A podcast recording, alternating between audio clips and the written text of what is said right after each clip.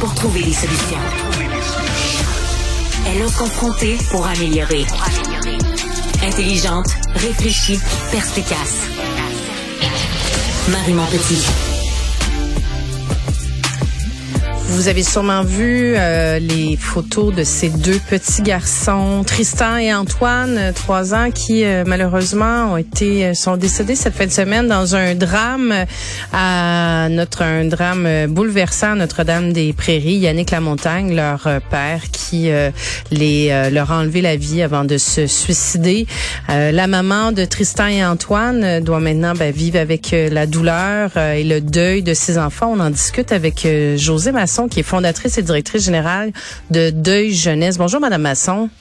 Bonjour. Bonjour, merci d'être avec nous pour euh, pour en discuter. C'est toujours euh, euh, bon, quand même assez délicat comme situation. comment vous accompagnez des, des parents qui se retrouvent dans ce dans ce genre de situation? On les accompagne selon leurs besoins. Il n'y a pas une façon de faire. Il y en a autant qu'il y a de parents qui vivent ces situations-là, qu'elles soient de ce type de décès-là ou d'un autre, que ce soit des enfants ou des adolescents. Le deuil, il faut le voir comme quelque chose d'unique, qui est pas juste euh, euh, qui est pas juste influencé par le type de décès, mais qui est influencé par beaucoup beaucoup de facteurs. Alors, la première chose qu'on doit faire, c'est de demander aux gens de quoi ils ont besoin, qu'est-ce qui actuellement répond à, à, ce qui se passe à l'intérieur d'eux, et ça va se transformer avec le temps.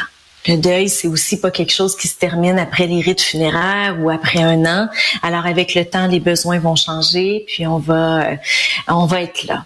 On peut pas dire de phrases magiques on peut pas dire que tout va bien aller dans six mois. On peut pas dire ces choses-là. On doit accueillir sans jugement. Je pense que ça, c'est la première chose que les gens ont besoin. Hum. Puis, Madame Masson, dans le donc, deuil jeunesse, euh, vous recevez quel genre de personnes? C'est un service qui est offert à qui? Alors, à l'origine, quand je l'ai fondé il y a 15 ans, c'était euh, pour répondre à un besoin de la société qui n'avait pas de service pour les enfants et les adolescents qui vivaient la mort d'un être cher. Avec les années, euh, la mission est restée la même, mais ça s'est élargi un peu. Alors, on va euh, aller beaucoup aussi dans l'accompagnement de la maladie grave. Alors, quand un proche a une maladie grave, on va accompagner, on va aller beaucoup, bon, l'aide médicale à mourir et tout ça. Il y a aussi les disparition où on sait que la personne ne sera pas retrouvée. On va traiter de ça avec les enfants, les adolescents, les familles, les adultes et même les personnes âgées. Alors, notre, notre expertise, elle est vraiment au niveau du deuil, de la maladie grave, de la mort. Et puis, euh, on va traiter là, tous les gens qui en ont besoin. Puis dans un cas comme euh, bon la maman de, de, de, Tristan et Antoine qui, euh, qui, qui, se retrouvent confrontés, euh, c'est une histoire d'horreur là. Je, peux je peux bien utiliser le mot bouleversant, mais c'est horrifiant. Est-ce qu'il y différentes je vais dire différents deuils? Est-ce que ça se traduit différemment le fait qu'on ait pu se préparer avant ou dans une situation comme elle, elle vit où rien annonçait annonçait ça? Hmm.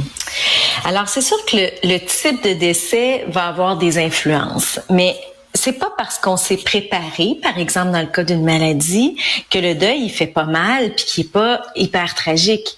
Souvent les gens vont être fatigués, ils vont avoir accompagné une personne qu'ils aiment, ils vont l'avoir vu mourir, dépérir, ne plus se rappeler de son prénom ou quoi que ce soit. Alors il y a quelque chose qui se fait de façon latente et c'est très très long c'est sûr que quand c'est euh, subi, puis qu'il n'y a pas de préparation, comme dans un cas comme ça, un homicide, mais les suicides, les accidents, les morts subites, hein, les, crises, les crises cardiaques ou quoi que ce soit, ben là il y a tout un caractère de on peut pas s'y préparer. Donc c'est sûr qu'il y a un choc qui va être souvent très très intense. Maintenant, comme je disais au début, des types de, de, deuil, il y en a plein, plein, plein parce qu'il y a personne qui va vivre le même. Puis j'ai même envie de rajouter que cette maman-là vit pas un deuil, elle en vit deux. Elle a deux enfants.